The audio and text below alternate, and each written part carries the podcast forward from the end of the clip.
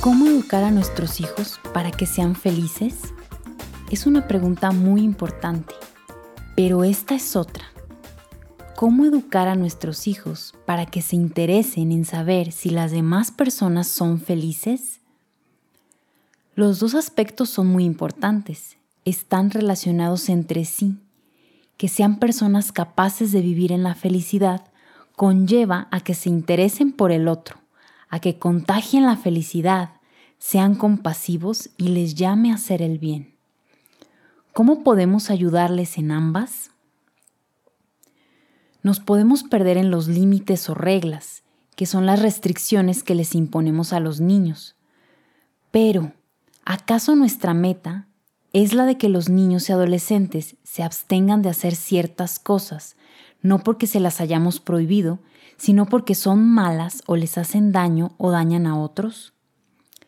Queremos que se pregunten, ¿cómo podría sentirse ese otro chico si yo hiciera X cosa?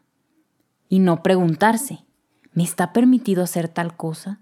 ¿O me meteré en problemas si hago esta otra? Es una meta que parece ambiciosa, pero nacimos con la capacidad de cuidar.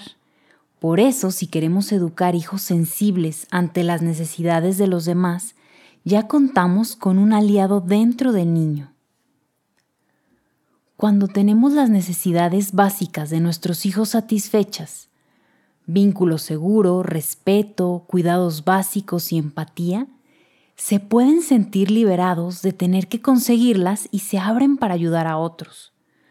Los niños que se saben amados se sienten más seguros y son menos defensivos, son más asertivos e independientes, destacan con habilidades sociales y poseen una mejor salud mental. Mostrémosles cómo vive una persona de bien. Nuestros hijos absorben nuestros valores desde antes de poder caminar aprenden de nosotros las formas de comportamiento humano. El efecto sobre su conducta y las creencias de los niños es influenciado fuertemente por personas que el niño considera afectuosas y estimulantes. Si queremos enseñarles honradez, por ejemplo, no hay que mentirles a nuestros hijos, incluso en cosas pequeñas. Por ejemplo, mamá, quiero galletas. Respondemos, se acabaron. La verdad es que no queremos tener conflictos y es más fácil decirles una mentira. Pero si revisamos nuestras metas a largo plazo, no les estamos enseñando honestidad, ya que las mentiras se perciben y son descubiertas eventualmente, por lo que les enseñamos a mentir para salirse con la suya. Es importante que nos observen, pero también aprenden haciendo, por lo que hay que brindarles oportunidades para que ayuden, se involucren. Son lecciones vivas y las definirá como personas útiles. La cooperación es una experiencia humanizante que predispone a ver a los demás con benevolencia, fomenta la confianza, la sensibilidad, la comunicación abierta y la amabilidad. En cambio, la competencia podría servir para suprimir la generosidad hacia los demás. Una forma de enseñarles con el ejemplo a que vivan la empatía y luego la reproduzcan es que ellos se sientan tenidos en cuenta cuando nosotros, por las prisas, por nuestra impaciencia, nuestros automáticos y cegueras, los hagamos de menos, les respondamos con desprecio, con palabras de desamor, podemos habilitarlos para que nos digan que se sintieron mal por cómo les respondimos. Por ejemplo, que nos digan, mamá, eso que me dijiste es una amenaza. Papá, me hace sentir mal cuando me equivoco y me pones cara de enojo. Mamá, me estás gritando.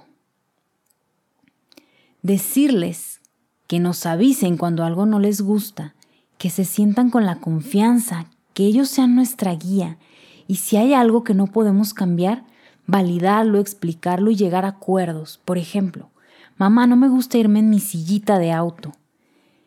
Y responder, entiendo que no te gusta, Quisieras ir moviéndote más, pero es importante por tu seguridad que te vayas sentadito. Mientras podemos ir jugando veo veo, te cuento una historia o jugamos trabalenguas. ¿Qué te gustaría? Ellos aprenderán que es importante lo que sienten, por lo que también podemos ir razonando con ellos el sentir del otro, las consecuencias de sus actos. ¿Cómo se siente el otro cuando lo incluyes en tu juego? ¿Cómo se siente si no lo incluyes? Hoy haremos un ejercicio de reflexión. Cuando le pidamos algo a un hijo, le ayudemos con alguna dificultad, le respondamos algún pedido, le queramos explicar algo, preguntarnos, si se dirigieran a mí de esta forma, ¿me sentiría amado incondicionalmente?